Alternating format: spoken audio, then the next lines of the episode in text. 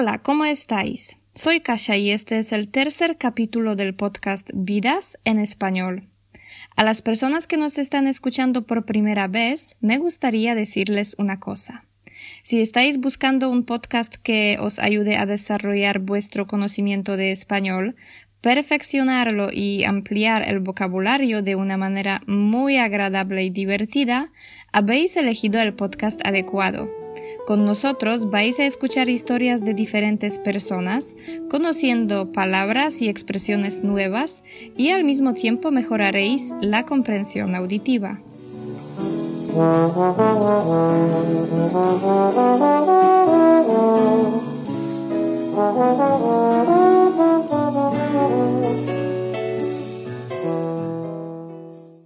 Hoy empezamos una historia nueva, historia de la vida de una persona muy famosa, un actor estadounidense, una gran estrella de Hollywood y pienso que cada uno de los oyentes del podcast ha visto por lo menos una de las películas en las que ha actuado. ¿Quién es? Ladies and gentlemen, Jack Nicholson.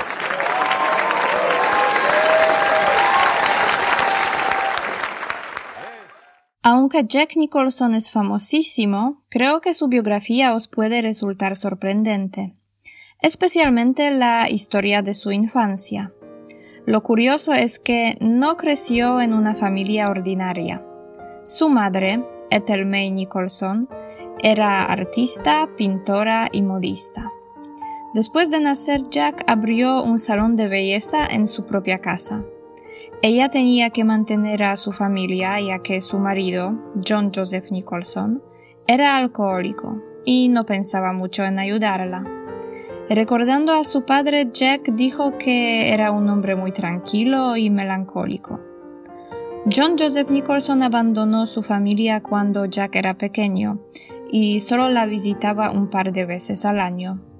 Por eso Jack creció en una casa llena de mujeres, porque aparte de su madre, vivían ahí sus dos hermanas mayores, Lorraine y June.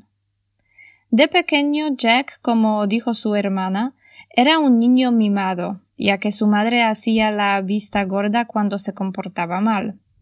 Por ejemplo, durante la conferencia relacionada con la película Schmidt, Jack confesó que un día, antes de la Navidad, se le ocurrió cortar una pierna de la mesa del salón, y lo hizo, pero no tuvo valor para reconocer que había sido él. Entonces las mujeres de su vida, como regalo de Navidad, le dieron un trozo de carbón. Es un regalo de Navidad que teóricamente reciben los niños malos. Por supuesto, el chico se echó a llorar desesperadamente y al final recibió los auténticos regalos. Fue él que se llevó el gato al agua.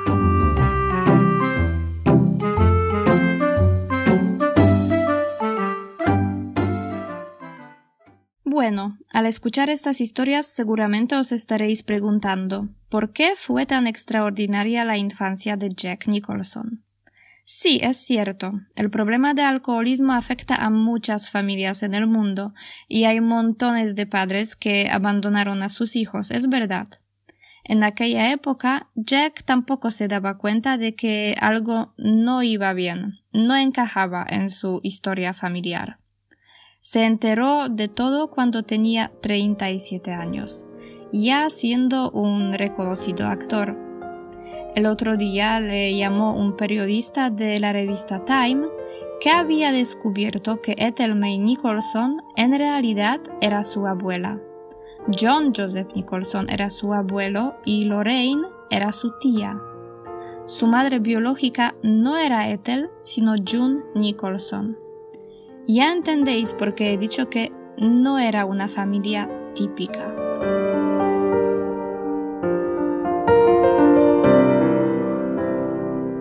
No se sabe a ciencia cierta quién era el padre de Jack. Podría ser el showman Donald Fursillo o Eddie King, manager de June. June Nicholson se quedó embarazada cuando tenía 17 años, ya que en aquella época las mujeres solteras con niños experimentaban el rechazo social, la madre de June, Ethel, decidió que iba a cuidar a Jack como a su propio hijo Entonces Jack vivió 37 años de su vida creyendo que su madre era su hermana. Lo más triste es que descubrió la verdad después de la muerte de June.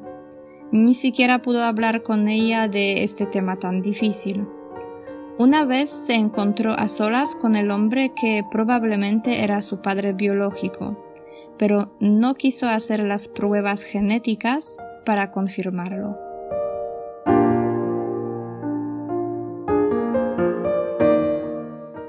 Bueno, sigamos con la historia. Jack Nicholson era un buen estudiante. Sacaba notas muy buenas, aunque no estudiaba mucho. Era muy inteligente. Cazaba todo al vuelo. Al mismo tiempo era muy divertido, el gracioso de la clase. Tenía problemas de peso, por eso sus compañeros le llamaban Chaps, el gordito. Le gustaba mucho el deporte sobre todo el baloncesto. En aquella época le interesaba también la interpretación, por eso salía en muchos espectáculos de la escuela. Después de terminar la escuela secundaria, fue a Los Ángeles, donde vivía June con sus niños. Jack se mudó con ellos. Trabajaba en una juguetería. A su hermanastra, Pamela, entonces pensaba que era su sobrina. Jack le caía muy bien. Ella lo admiraba.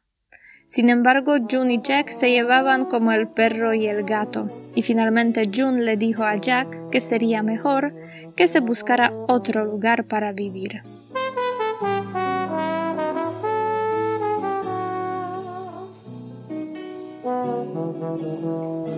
Como muchísimas personas que soñaban con ser una gran estrella de cine, Jack intentó conseguir trabajo en el estudio cinematográfico MGM, porque ahí siempre se podía tener esperanza de que alguien se fijara en ti y te ofreciera por lo menos un pequeño papelito en alguna película de serie B. Le contrataron como chico de los recados del departamento de dibujos animados. Una de sus tareas era ordenar alfabéticamente las cartas de los aficionados de Tom y Jerry. En aquella época se apuntó a clases de interpretación. Empezar la carrera no era fácil. En los dos primeros años en Los Ángeles no ganaba más que dos mil dólares al año. Su situación cambió un poco cuando logró entrar en Actors Studio, una escuela para futuros actores.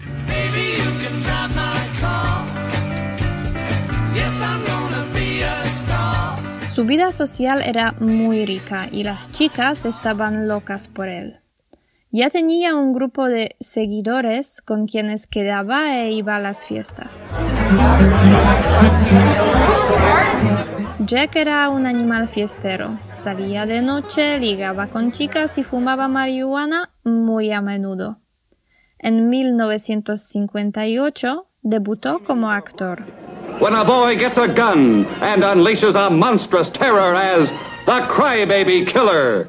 Protagonizó la película The Crybaby Killer. Era una historia inspirada por el filme Rebelde sin causa, sobre un joven sensible que se descarrió y se volvió delincuente. El presupuesto era muy bajo y toda la película fue rodada durante tan solo 10 días. En los años siguientes, Jack apareció en muchas producciones de serie B. Recibió papeles como por ejemplo de un paciente masoquista de un dentista, miembro de una banda o asesino. No eran los filmes y papeles de sus sueños. Él mismo dijo después. Llegué a hacer cosas que sí me gustaron, aunque participé en algunas de las peores películas de todos los tiempos. Por lo menos en aquella época encontró la felicidad y estabilidad en su vida privada. En 1962 se casó con una guapísima actriz joven, Sandra Knight.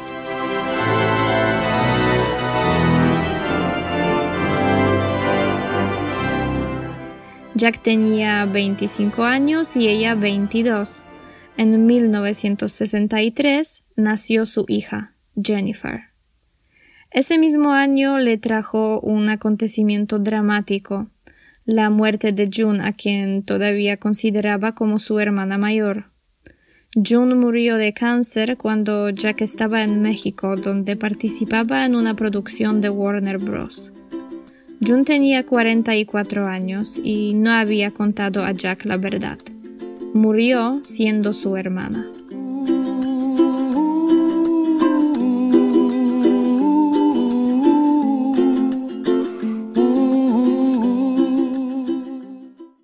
En los años 60, Jack apareció en otras películas de poca importancia, pero trabajaba también como guionista. Realizó incluso dos westerns, siendo actor y productor al mismo tiempo. Nicholson trabajaba como un burro y no tenía suficiente tiempo para su familia. La pareja de actores no era feliz y después de cinco años de matrimonio, los dos decidieron divorciarse. El siguiente periodo de la vida de Jack en el que trataba de trabajar como actor, guionista y director de cine fue un fracaso total. Sus papeles eran subestimados, los críticos decían que le faltaba talento. Jack llevaba una vida que no le satisfacía. Experimentaba mucho con las drogas, como por ejemplo LSD. Jack dijo Creo que no fui un buen actor hasta que empecé a escribir un poco. Me ayudó a ser consciente de los problemas realmente concretos y de cómo hay que encararlos. Desde entonces, de alguna manera, dejé de considerarme un actor y traté de alcanzar la categoría de cineasta. Sin embargo, en aquel entonces, cuando Jack estaba a punto de tirar la toalla y dar la espalda a la interpretación, llegó la película Easy Rider, Buscando mi destino en la que Jack interpretó el papel de George Hanson, un abogado estrafalario aficionado a la bebida que empieza a fumar marihuana y montar en motocicleta con sus nuevos amigos. El film tuvo mucho éxito, entre otros gracias al personaje de Nicholson que brillaba en la pantalla. Co-starring Jack Nicholson. got to see, um, scissor happy beautify America thing going on around here. They're trying to make everybody look like Yul Brynner. Aunque fue un papel secundario, muchas personas decían que Jack atrajo todos los focos. De la noche a la mañana, Jack Nicholson se convirtió en una estrella. Los periodistas querían hablar con él y los directores querían contratarlo. Jack llevaba el pelo y la barba muy larga y la ropa de estilo hippie. No era muy modesto y disfrutaba de la nueva situación. En 1970 fue uno de los candidatos para los premios Oscar en la categoría de mejor actor de reparto, pero no lo recibió.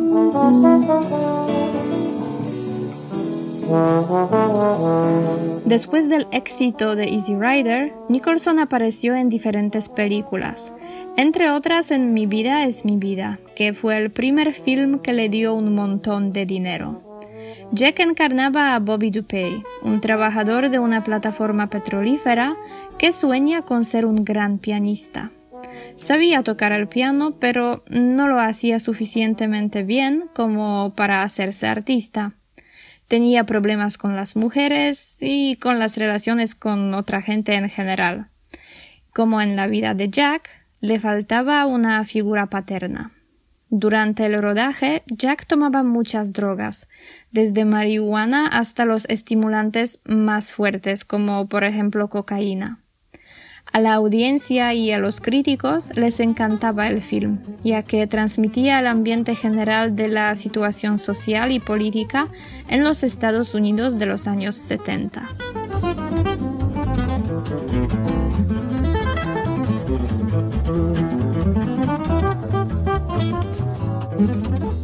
En 1971, Jack pidió prestado una gran cantidad de dinero a un amigo y compró una casa en Mulholland Drive con ocho habitaciones, cuatro dormitorios, tres cuartos de baño y, por supuesto, una piscina y jacuzzi.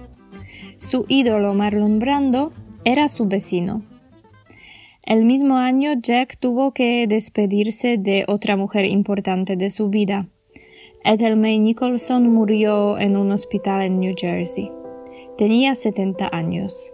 Fue una gran pérdida para Jack que se sentía muy deprimido.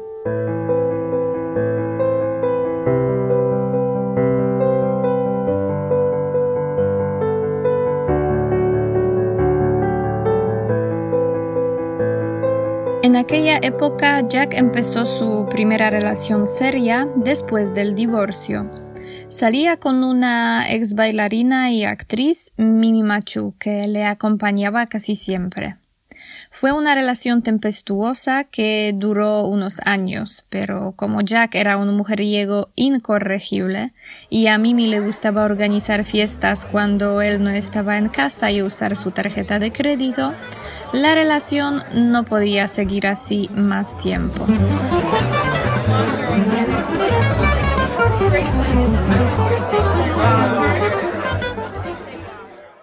En los años 70, Nicholson rechazó los papeles en tres grandes producciones, El Padrino, El Gran Gatsby y El Golpe. Después de Mi vida es mi vida, realizó su propio proyecto, cumpliendo el sueño de ser director del cine. Resultó ser muy caótico y había mucha tensión en el rodaje del film Drive, he said, que podía ser efecto del consumo de drogas que Jack tomaba para relajarse. Fumar marihuana no ayudaba a dirigir al equipo. A los críticos la película no les gustó. Opinaban que era superficial y poco interesante. Desgraciadamente la opinión de la audiencia era similar. Esta experiencia quitó a Jack las ganas de dedicarse a la profesión de director del cine durante muchos años.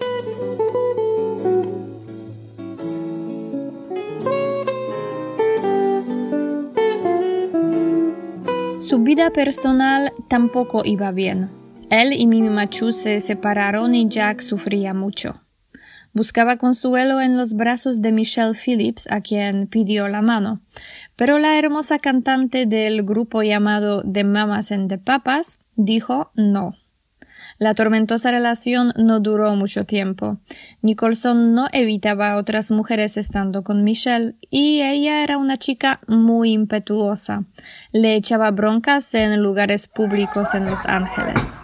Además, se dio cuenta de que nunca podría ser más importante para Jack que su trabajo. Su relación terminó. Michelle empezó a salir con un futuro senador, John Kerry, y Jack conoció a una mujer a quien amará durante los 17 años siguientes.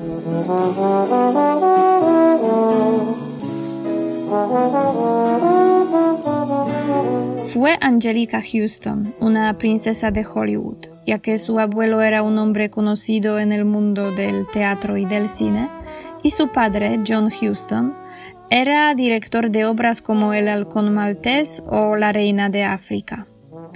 Cuando Angelica conoció a Jack tenía solo 22 años y él 36.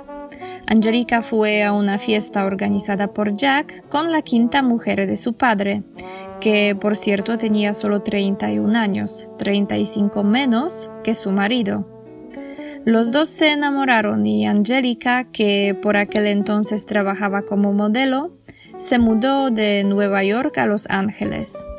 Dejó de trabajar, pero como pareja de Jack estaba rodeada de personas que sentían tanta pasión por su trabajo que decidió volver a los desfiles de moda.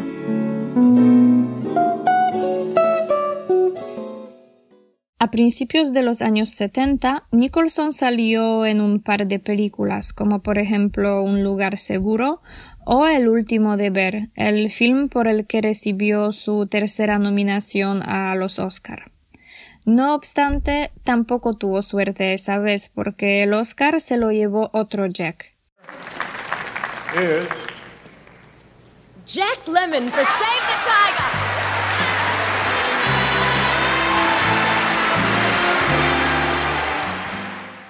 Tengo que deciros que si quisiera presentaros todas las películas de la filmografía de Jack Nicholson con pelos y señales, necesitaría 20 capítulos del podcast. Por eso voy a dedicar un poco más tiempo solo a algunas. Los Angeles, 1937. There are lots of guys like J.J. Gittes. They're easy to find, if you want to find them.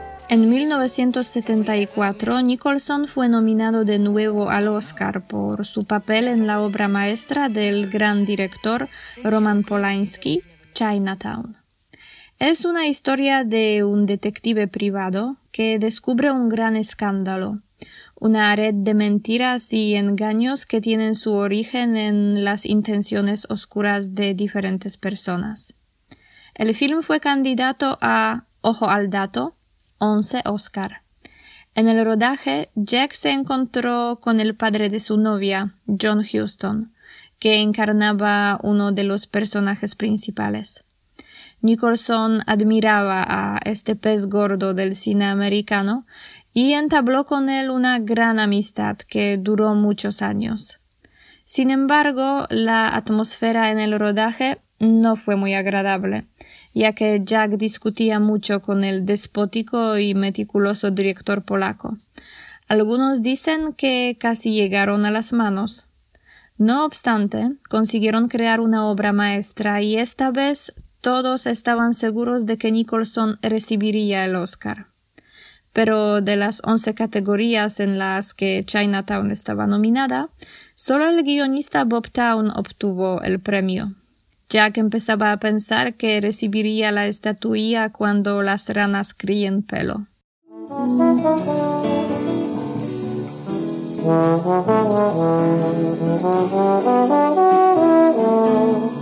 Como era de esperar, Nicholson comenzó a engañar a Angelica y su relación entró en crisis.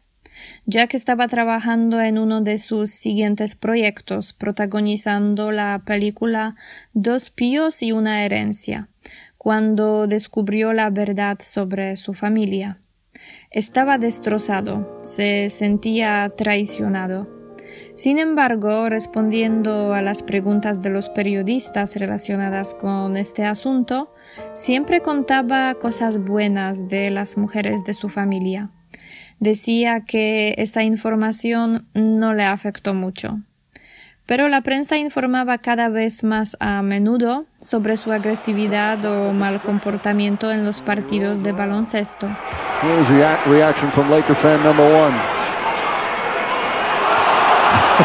Jack had better hops in his youth, but I love his passion. Y la relación con su tía hermana Lorraine se enfrió. Jack no podía perdonarle que tuviera que enterarse de la noticia sobre su verdadera madre a través de una persona desconocida. Para relajarse y recuperarse, Jack y Angelica viajaron a Europa.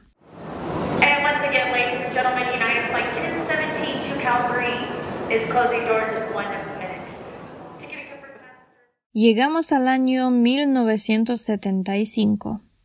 Michael Douglas quiere realizar una adaptación de la novela de Ken Kesey, Alguien voló sobre el nido del cuco. Gene Hackman y Marlon Brando rechazan el papel principal en este film. ¿Y quién acepta el papel de Randall McMurphy? Claro, el antihéroe número uno de Hollywood, Jack Nicholson. Ah, come on. You're not gonna say that now. You're not gonna say that now. You're gonna pull that henhouse shit now. When the vote, the chief just voted, it was 10 to 9. Now, I want that television set turned on right now. Jack volvió de Europa y fue al Hospital Psiquiátrico de Salem, en Oregón, para prepararse para su nuevo proyecto por ejemplo, para ver cómo se usan los choques eléctricos.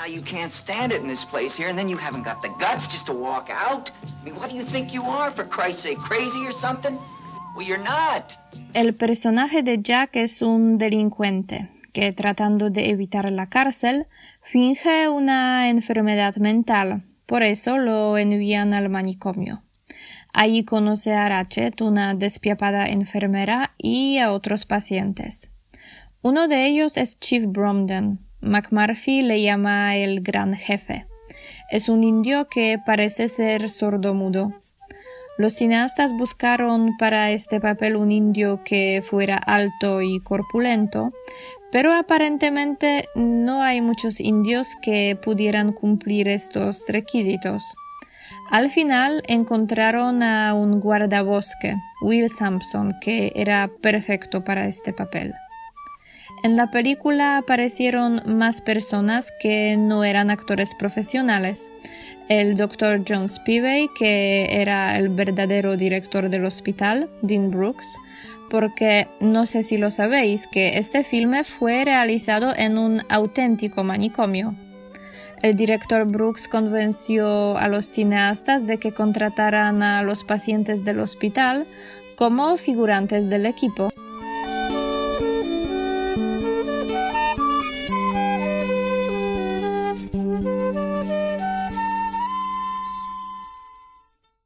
Randall McMurphy llega al hospital y despierta el mecanismo de rebeldía.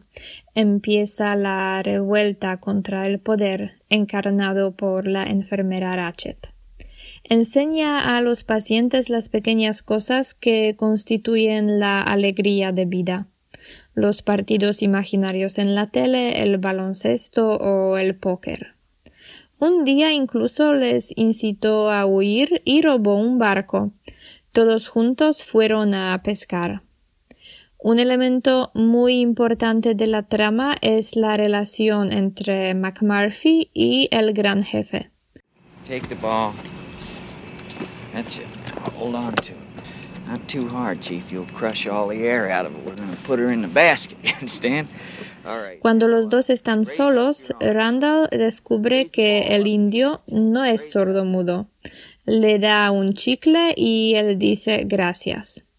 Esto fue el comienzo de una bella amistad que el gran jefe mostró en la última escena de la película. No voy a deciros qué hizo, porque no quiero arruinar el final para las personas que todavía no han visto el film. Alguien voló sobre el nido del cuco, recibió nueve nominaciones de premios Oscar y ganó cinco en las categorías más importantes. Mejor guion adaptado, mejor actriz, mejor director, mejor película y sí, por fin Jack obtuvo el premio al mejor actor, su primer Oscar. Jack Nicholson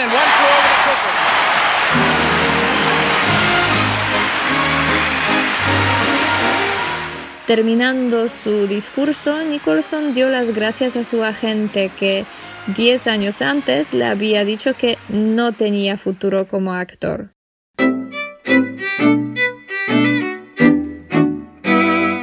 Vamos a pararnos aquí. Voy a explicar el vocabulario de la primera parte de la historia y os presentaré la segunda parte la semana que viene. Ahora vamos a las palabras y expresiones del texto que pueden resultar un poco difíciles o que pueden ser útiles para vosotros. He usado la palabra mimado. Esta palabra se usa hablando generalmente de los niños y significa mal acostumbrado o mal criado. Hacer la vista gorda. Es una expresión idiomática que usamos cuando alguien finge que no ha visto algo, por ejemplo, el mal comportamiento de su hijo. Llevarse el gato al agua. Es un modismo que ha aparecido antes en el podcast dedicado a Frida Kahlo, que significa lograr hacer algo, ganar, triunfar. Encajar significa ajustar o coincidir. Por ejemplo, podemos decir su versión no encaja con la mía. Enterarse es sinónimo de informarse o darse cuenta de algo. A ciencia cierta significa con seguridad. El rechazo es un repudio, es lo que pasa cuando no se acepta algo. Las pruebas genéticas son exámenes, entre otros de sangre, que se puede usar para identificar trastornos genéticos o para confirmar la paternidad. Cazar algo al vuelo. Significa entender algo a la primera, muy rápidamente. Llevarse como el perro y el gato. Es una expresión idiomática que se usa cuando dos personas se pelean o discuten mucho. Ligar es lo mismo que flirtear. Descarriarse significa abandonar el camino bueno que se debería seguir. El presupuesto es la cantidad de dinero que se puede usar realizando algún proyecto, como por ejemplo una película. El guionista es una persona que escribe guiones, los textos que describen con detalles el contenido de una película. Trabajar como un burro. Es muy simple. Este modismo significa trabajar mucho y duro.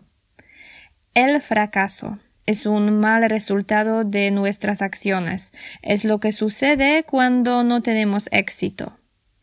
Subestimado. Esta palabra viene del verbo subestimar, que significa estimar a algo por debajo de su valía o no apreciarlo. Encarar. Encarar significa afrontar o enfrentarse a algo. Se puede, por ejemplo, encarar un problema o una situación. Estar a punto de hacer algo. Es una expresión que podemos usar cuando alguien va a hacer algo casi inmediatamente en el momento en que lo dice. Por ejemplo, podemos decir estaba a punto de llamarte. Tirar la toalla es un modismo que significa rendirse, dejar de hacer algo que suele requerir mucho esfuerzo. Dar la espalda a algo significa dejar de hacer algo o abandonar algún asunto.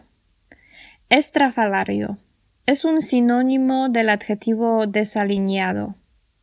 De la noche a la mañana es una expresión idiomática que usamos cuando algo pasa de repente, muy rápidamente. Podemos decir que pasó de la noche a la mañana.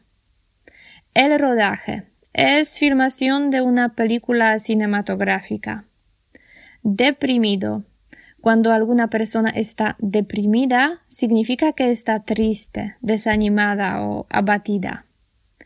Tempestuoso significa tormentoso, tenso, impetuoso. El mujeriego es una palabra peyorativa usada para describir a los hombres a los que les gusta iniciar relaciones con muchas mujeres. Incorregible. Algo incorregible es algo que no se puede corregir. Por ejemplo, he dicho que Jack era un mujeriego incorregible, que significa que era imposible para él dejar de ligar con mujeres. Superficial es algo poco profundo, basado en las apariencias. El consuelo es el alivio que siente una persona después de un periodo doloroso.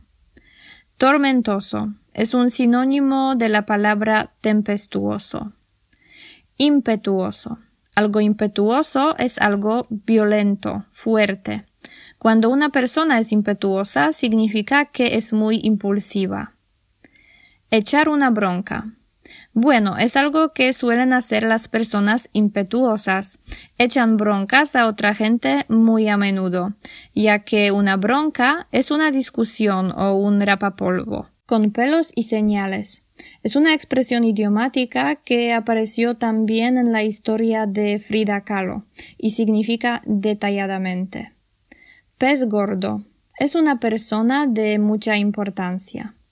Despótico. Una persona despótica es autoritaria, tiene carácter tiránico. Meticuloso. Cuando alguien es meticuloso, es perfeccionista, cuida los detalles. Llegar a las manos es una expresión que significa pelear usando las manos, darse golpes. Cuando las ranas críen pelo es otro modismo. Este quiere decir que algo no pasará nunca. Destrozado. Es un sinónimo de abrumado, deprimido o triste. Traicionado significa engañado. Los choques eléctricos. Es un tratamiento psiquiátrico que consiste en la aplicación de descargas eléctricas. Fingir es lo mismo que simular. El manicomio es un hospital psiquiátrico. Despiapado significa cruel, inhumano. Sordo-mudo, Una persona sordomuda es una persona que no sabe hablar porque no oye. El requisito es una condición que hay que cumplir para conseguir u obtener algo. Incitar significa empujar a alguien a hacer algo.